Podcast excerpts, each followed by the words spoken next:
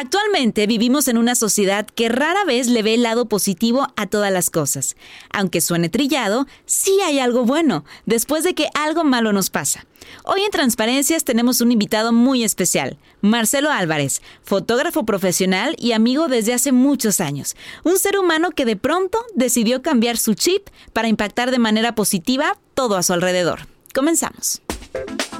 Hola, yo soy Tania Rendón y soy la típica mujer dramática, soñadora, idealista, feminista, valiente. Sí, muy valiente. en este podcast hablaremos de todos los temas que todo el mundo habla, pero que generalmente no profundizan. Quédate con nosotros. Esto es Transparencias. Hola, hola, ¿cómo están? Bienvenidos. Pues ya estamos en enero. Qué rápido se nos fue el año 2020. Supongo todo el mundo tiene nuevos comienzos, nuevos retos, objetivos para cumplir, propósitos de año nuevo y un montón de cosas. Y creo que este tema es perfecto como para este inicio de año. Y como tal lo dijimos al inicio, ¿por qué titularlo el lado positivo de las cosas? Y les tengo que platicar la historia de por qué este invitado, eh, Marcelo Álvarez, al quien tengo el honor de tener el día de hoy. Es un amigo desde hace muchos años que quiero, admiro y respeto. Es fotógrafo. La mayor eh, parte de mis fotos eh, especiales y de mi vida especial me las ha tomado él. Eh, lo conocí por amigos en común y lo conocí en una etapa de la vida de él súper fiestera súper fiestera, así de que no, Tania, vente, fiesta, antro, wow, wow, y por aquí, por allá. Y, y lo hemos, o sea, lo he ido conociendo durante todos estos años y me encanta ver ahora como su madurez, todos los aprendizajes que la vida te ha dado, cómo ahora estás mucho más consciente de todo. Probablemente en este podcast ya estés casado. Pero bueno, Marcelo Álvarez con nosotros, bienvenido, Jay, ¿cómo estás? Muy bien, Tania, es un placer estar aquí contigo. Eh, desde que escuché tu primer podcast, dije, yo quiero estar con Tania un día. Desde, desde, desde tu primer podcast, podcast dije, voy a pensar de qué puedo hablar con ella, qué le puedo sumar, porque creo que, que, es, que es muy bonito como crear algo y, e inspirar a la gente, y más ahorita con este tipo de herramientas que, que hay, que se puede exponenciar tu, tu pensamiento o tus consejos o tu forma de ver las cosas y con que toques una persona, creo que ya, ya estás dejando algo a favor de... Claro. Ya estás dejando tu huella en, en, este, en este mundo, por así decirlo. Claro, y ese es como el objetivo del podcast, lo hemos dicho muchas veces. Si tocamos positivamente la vida de una persona, nuestro objetivo ya está cumplido. Y, y pues creo que tú lo estás haciendo también a lo mejor inconscientemente. No sé de qué manera consciente estés haciendo como todo esto, pero sé que a través de tus redes estás aportando de muchas maneras. Pero bueno, vámonos al inicio de todo, Marcelo. Eh, a lo mejor este tema les pudiera sonar como bastante trillado, de que el lado positivo de las cosas. A, a, a lo mejor puede que te pase algo, alguna situación de que me despidieron del trabajo, corté con mi novia, me divorcié, descubrí una infidelidad y seguramente escuchas a la persona, alguna persona ya sea conocido o no, que te diga, ay, vele el lado positivo. Y tú, en el momento de crisis, en el peor, de, ¿de qué manera quieres que le vea el lado positivo? Si en este momento de mi vida siento que me muero, me siento fatal, no como. Pero ¿de qué manera podemos verle ese lado positivo a todo? No sé si una vez tú y yo estábamos platicando y que yo te decía, por, por algo pasan las cosas. Sí. Qué hueva que no sabes cuándo va a suceder ese por algo, cuándo te vas a dar cuenta de que ah, por esto pasó. Eso es lo que yo creo que lo que lo que más lo que más duele, todo ese tiempo donde donde no, no te ha llegado el por algo pero al final de cuentas terminas diciendo, ok, ya entendí por qué pasó lo que, lo que está pasando. Quiero platicar una historia. Cuéntamela. Yo soy fotógrafo de bodas, para los que no saben. Eso es lo que me he dedicado los últimos 16 años de mi vida. Y una vez fui a un workshop, a un taller de fotografía. Te platico un poquito. No, no hay nada explicado en, en su página de internet. Solo yo sabía que los grandes fotógrafos habían asistido a ese workshop. Ok. Tú te metes a la página, y no viene absolutamente nada más que quieres inscribirte, manda dos fotos y paga cerca de 5 mil dólares. Ok. Es un dineral, digo, es mucho dinero para, para lo que, para, para no saber a qué vas. eh, y tienes el riesgo también de que te digan, pues esto no, no eres candidato no eres a ir. candidato y habías pagado la mitad. Entonces, eh, yo sabía que varios fotógrafos a los que yo admiraba habían ido, entonces aposté por ir. Pago la inscripción, me regresan un mail donde, donde eres bienvenido al, al curso. Es en la ciudad de Querétaro. Te esperamos tal fecha. punto. Llegamos al curso, eh, bueno, al, al primer día del taller y nos reúnen a todos los fotógrafos. Y yo siempre con una, ¿cómo te diré? Con una barrera, con el celular en la mano, así echado hacia atrás. Como indiferente. Indiferente, de cierta manera. Ujú. Como, como hasta, antes de que empezaran a hablar, hasta ya indispuesto a estar ahí, ¿sabes? Como, ¿qué estoy haciendo aquí? Empiezan a hablar, dan una presentación los, los mentores, porque nos dividían en, en grupos de cinco o seis fotógrafos y nos ponían a un mentor, eh, que, que era como un fotógrafo top, por así decirlo. Ok. Este, y de ahí nos dividieron en grupos y, y nos tocó un mentor a cada quien. Y a mí me tocó el único mentor mexicano.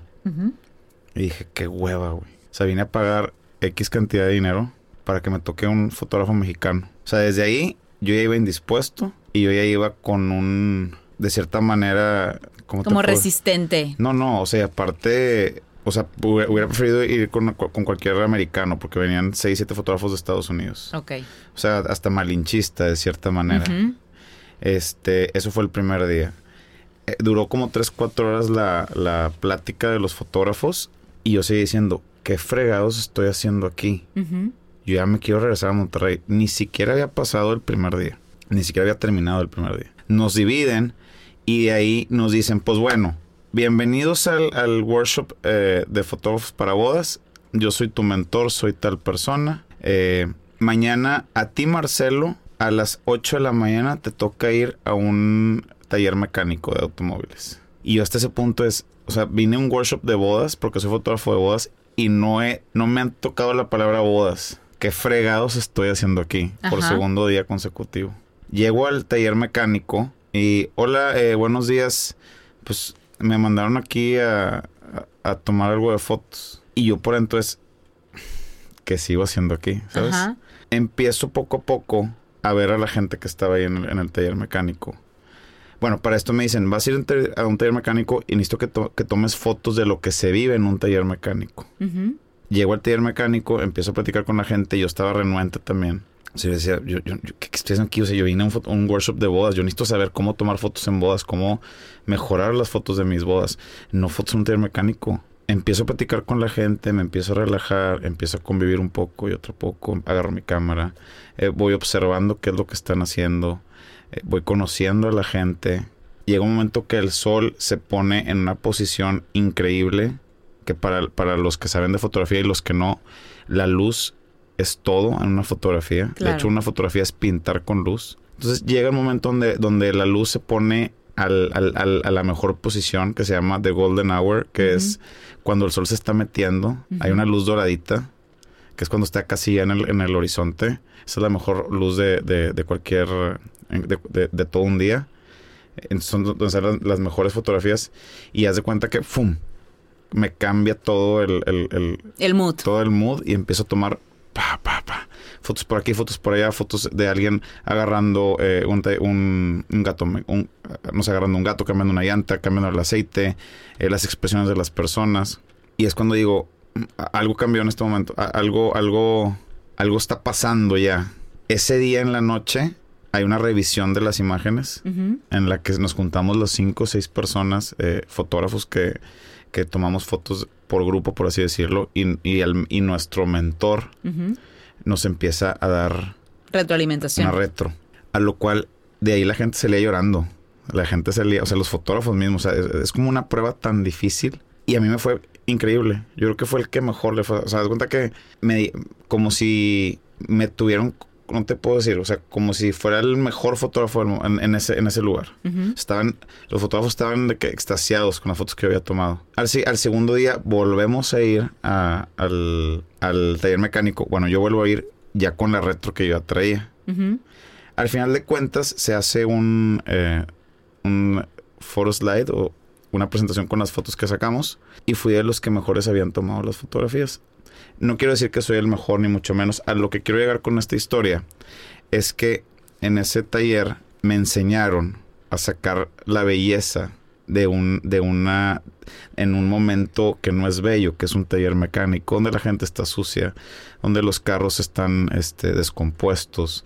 Entonces, si yo y ahí viene lo bonito, si yo ya sé cómo sacar la belleza de un taller mecánico, ahora imagínate en una boda donde Claro. todo está puesto para que... Todo sea que- bonito. Para que todo sea bonito, donde la novia está espectacular, donde tiene un vestido blanco hermoso, donde el novio está vestido por la ocasión, donde las 150, 200, 400 personas que están ahí están de gala, donde la decoración está eh, en, su, en su máximo esplendor. Entonces, ¿cómo al tú conocer o al tú sacar lo bonito de, de, de una situación fea, ya estás de cierta manera preparado para sacar lo bonito de una situación bonita?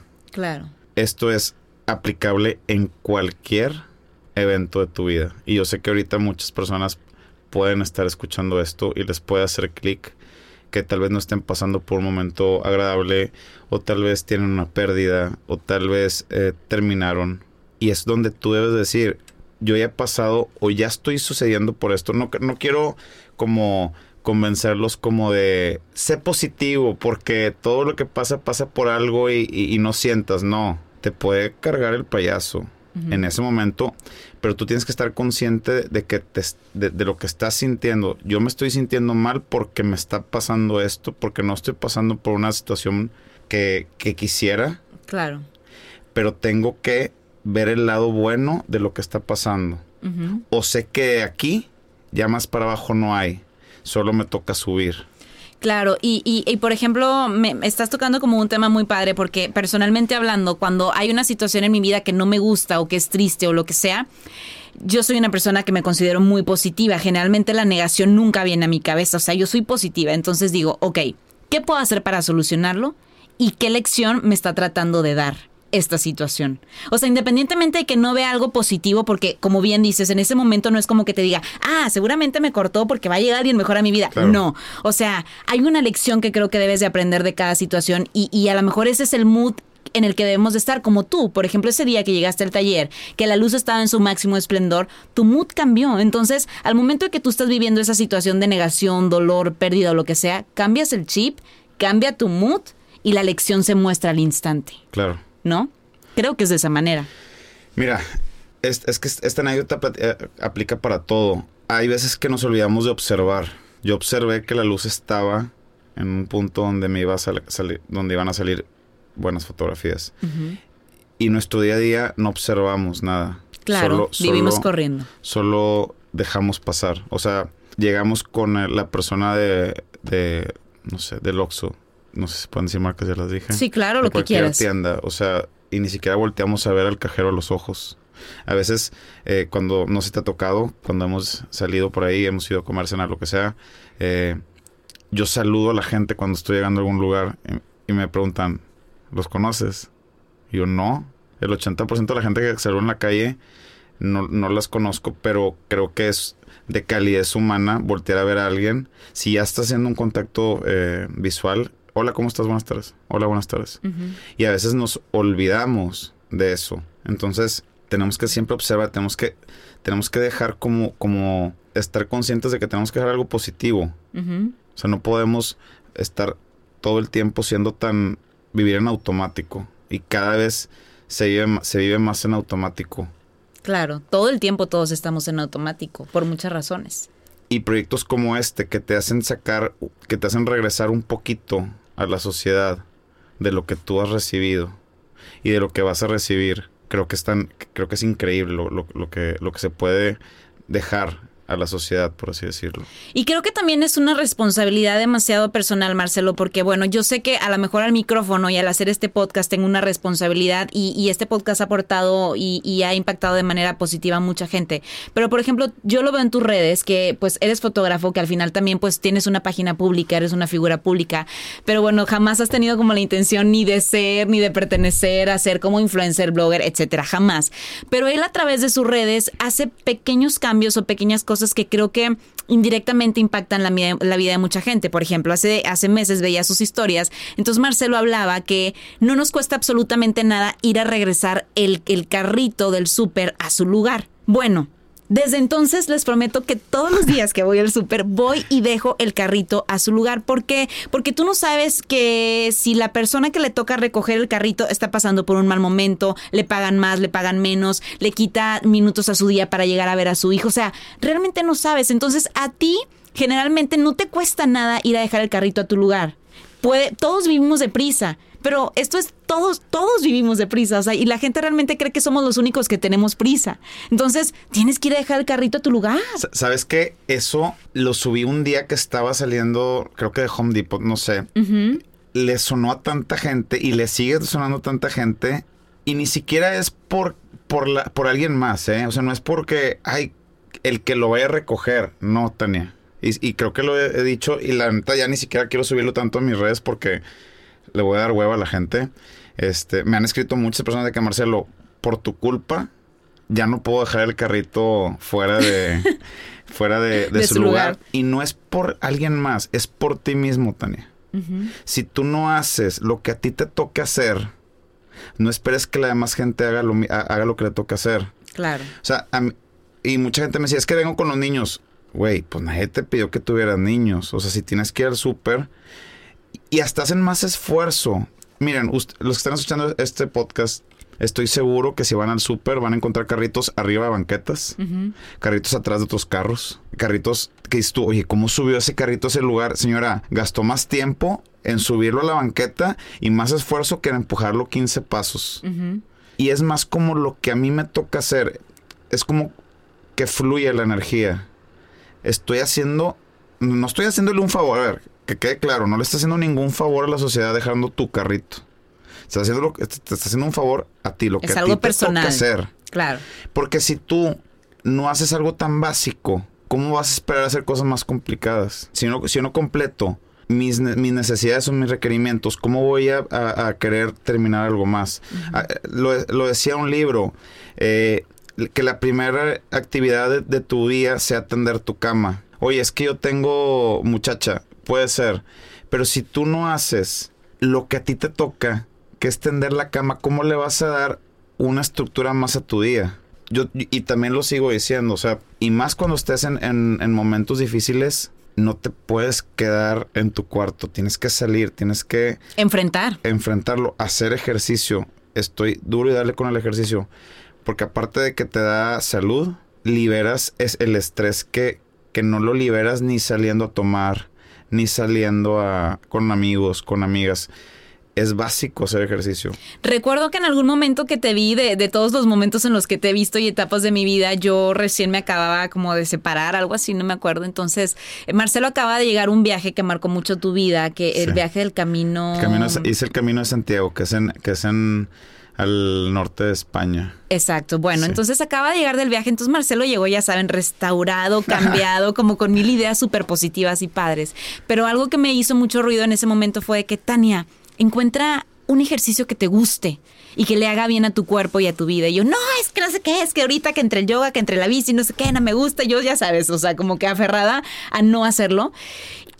Y, realmente, no sé si te lo había dicho, pero en ese momento me enfoqué, enfoqué mi energía en buscar como una actividad que me gustara y encontré algo que me apasiona y me gusta y ha cambiado mi vida al 100% desde que encontré un ejercicio al que voy, que sudo, que me hace agradecer mi cuerpo, mis piernas, mis pies, mis manos, levantarme, el sentir, el sudar, porque ahí también de alguna manera Dios o en la persona en la que creas te están diciendo que estás vivo y que estás aquí para algo. Entonces, creo que es bien importante que encontremos algún tipo de pasión, digas, en el ejercicio en el trabajo o, en algo positivo en nuestra vida. Sí, no quisiera caer como en una falsa, un falso positivismo, porque a veces es muy fácil como, eh, como haz esto y, se, y, y, siempre verle el lado positivo a las cosas y hace ejercicio, o sea, hasta, hasta sonaría como que, güey, o sea, lo, estoy viendo, me estoy poniendo como si pues, existiera la perfección en mi vida. Claro que no.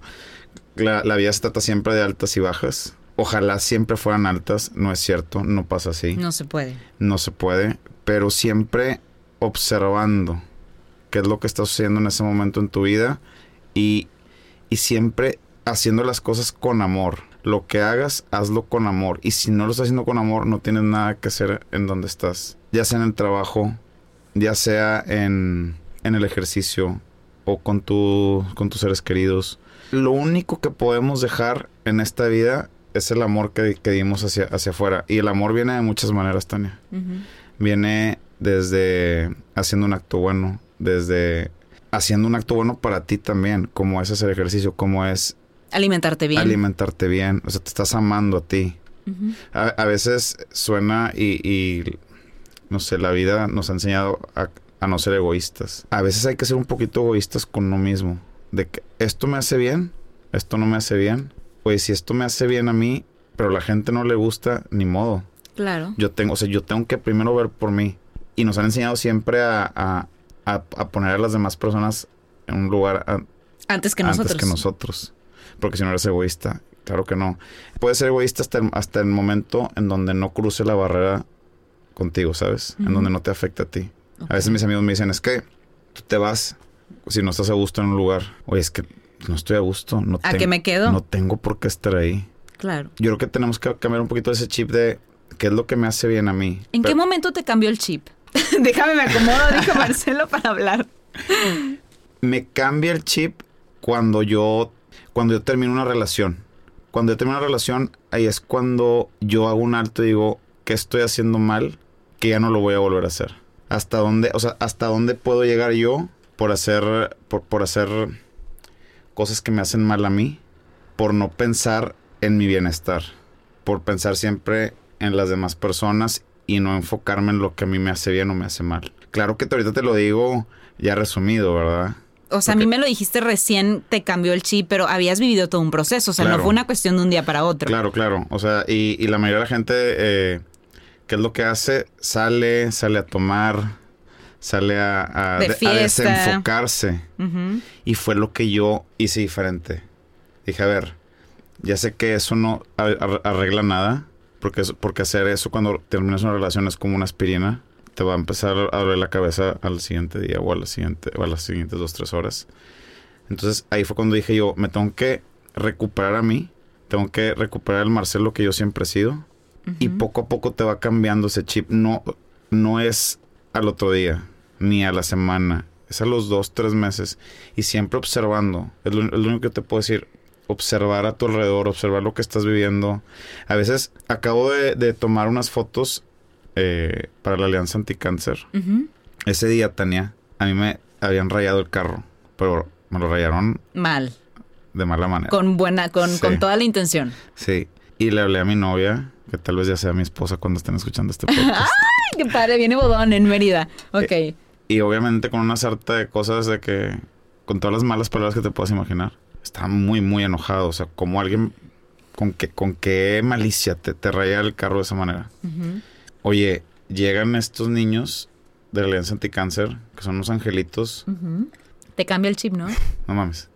O sea, me cae un balde de agua fría y digo, ¿neta? Realmente que me hayan rayado el carro me, estaba estropeando el día. Y volvemos a lo mismo, observando. Observa que hay otras realidades. Que nosotros nos estamos enojando porque me rayaron el carro, porque... Me peleé en la mañana con el novio, en la mañana con el novio, porque alguien, una otra, otra vieja en Instagram subió algo tirándote a ti, o porque una cuenta de Instagram te está fregando. Cuando hay niños que están luchando por su vida y no, te, y no nos vamos a cerrar en los niños. Donde se me parte el alma fue cuando le tomo foto a un niño y agarra besos a la mamá.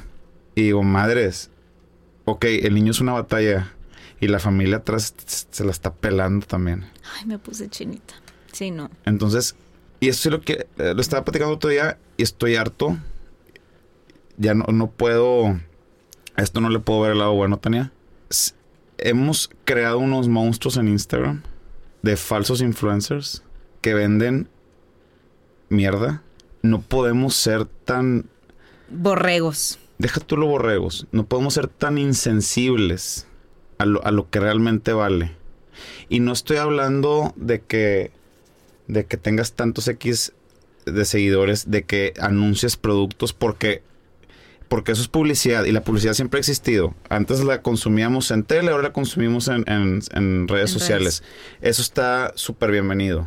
Y que le saques provecho también hay que vivir de alguna manera y claro que todos trabajamos por dinero. O sea, no, no estoy diciendo que, que, que no me gusta eso. Lo que yo no puedo entender es que nadie regrese algo o muy pocas personas de esos, de, de- de esos, sí, de esos influencers regresen algo a la sociedad De manera positiva. y que lo regreses real. Eso es lo que yo digo, oye, con tanta gente siguiéndote y eres tan insensible como para, para no voltear, para no observar a los lados y decir, oye, yo con mis tantos X de seguidores puedo dejar esto. Yo nada más quiero que, yo nada más quiero que piense algo. ¿Qué estás dejando tú de huella en este mundo? Y eso lo hago, le hago la pregunta a los que están escuchando. Porque cada quien desde, desde su- desde su trinchera puede dejar algo en este mundo. Claro, y no tienes que ser ni figura pública, ni influencer, ni blogger, ni artista, ni nada por el estilo. O sea, ¿qué estás haciendo? O sea, ¿qué estás dejando? ¿Cómo te van a recordar? Aunque te recuerde nadie. ¿Cómo te gustaría que te recordaran? Yo creo que hemos perdido como la sensibilidad de por muchas banalidades, tal vez. ¿Cuál es el consejo de vida que le darías a la gente? No soy quien para dar un consejo de vida. Yo solo, a mí solo me gustaría que observemos un poquito más. Ok. Que observemos. Que le demos calidad a la gente, aunque sea un segundo. Mira, algo bien sencillo. Y ya para terminar, porque creo que ya estamos en, en tiempos. En un viaje que hice a Japón, no sabes la calidad humana de, de los japoneses. Es, es fantástico co- verlos, verlos cómo actúan, ve- ver el respeto que se tiene un japonés del otro. Va- vas y compras algo, aunque sea una tienda, a- no sé, estamos hablando de un Starbucks, y te regresan la feria en una charola y te ven a los ojos y te dicen gracias y te hacen una reverencia, ¿sabes? Y estoy seguro que ellos son los empleados de los empleados de los empleados, o sea, no- o sea pero te lo agradecen como si fuera su negocio, de que gracias por, por comprar en mi negocio. Wow. Entonces yo creo que eso es un aprendizaje también de vida que me, que me dejó ese viaje porque tienes que, que agradecer siempre lo- el, el- el que alguien vaya contigo, el que alguien eh, te esté consumiendo un producto, el que alguien te... Todos aquí trabajamos para alguien y nos olvidamos de agradecer. Y ahorita en las sesiones que he estado haciendo eh, de las familias, siempre les agradezco y les digo, gracias por venir a tomarse fotos conmigo, por darse el tiempo. Y al final de cuentas, ellos son los que están agradecidos conmigo también por las fotos que les estoy tomando, pero nos hemos olvidado mucho como de agradecer, como de... de a ver, yo estoy observando que una familia dejó de hacer X cantidad de cosas, se pusieron de acuerdo todos para venir conmigo. Yo soy el que estoy, y aparte me están pagando, yo soy el que estoy agradecido. Por, yo, yo soy el que debería estar agradecido porque ellos vinieron conmigo. Claro. Entonces nada más es eso, es como observar, aprender a observar un poquito más y ver a la gente a los ojos, desde el del 7-Eleven, desde el gasolina, del que te atiende la gasolinera. Es, es lo que a mí me gustaría, como que imprimir Dejar. un poquito. sí. Claro.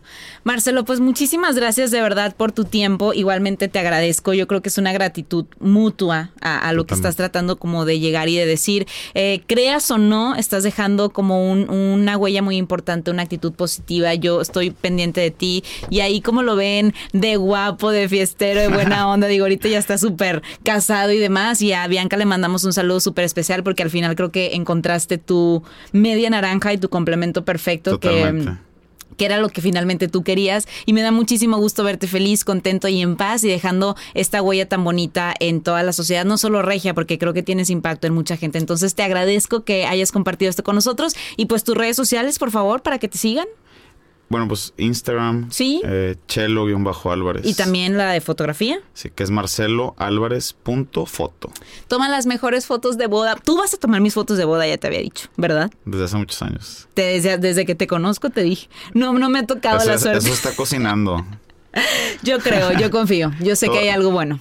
Todo va a llegar. Exacto. Pues te quiero, amigo, mucho. Muchas gracias a ti, Tania. Y estoy súper contento de, de lo que estás haciendo, de lo que tú y Neto están haciendo. Creo que están dejando su huella y, y es lo que está, es lo importante en este mundo y en esta vida. Pues ahí está nuestro granito de arena. Muchísimas gracias, Gracias y nos vemos y nos escuchamos en el siguiente podcast. Yo soy Tania Rendón. Bye bye.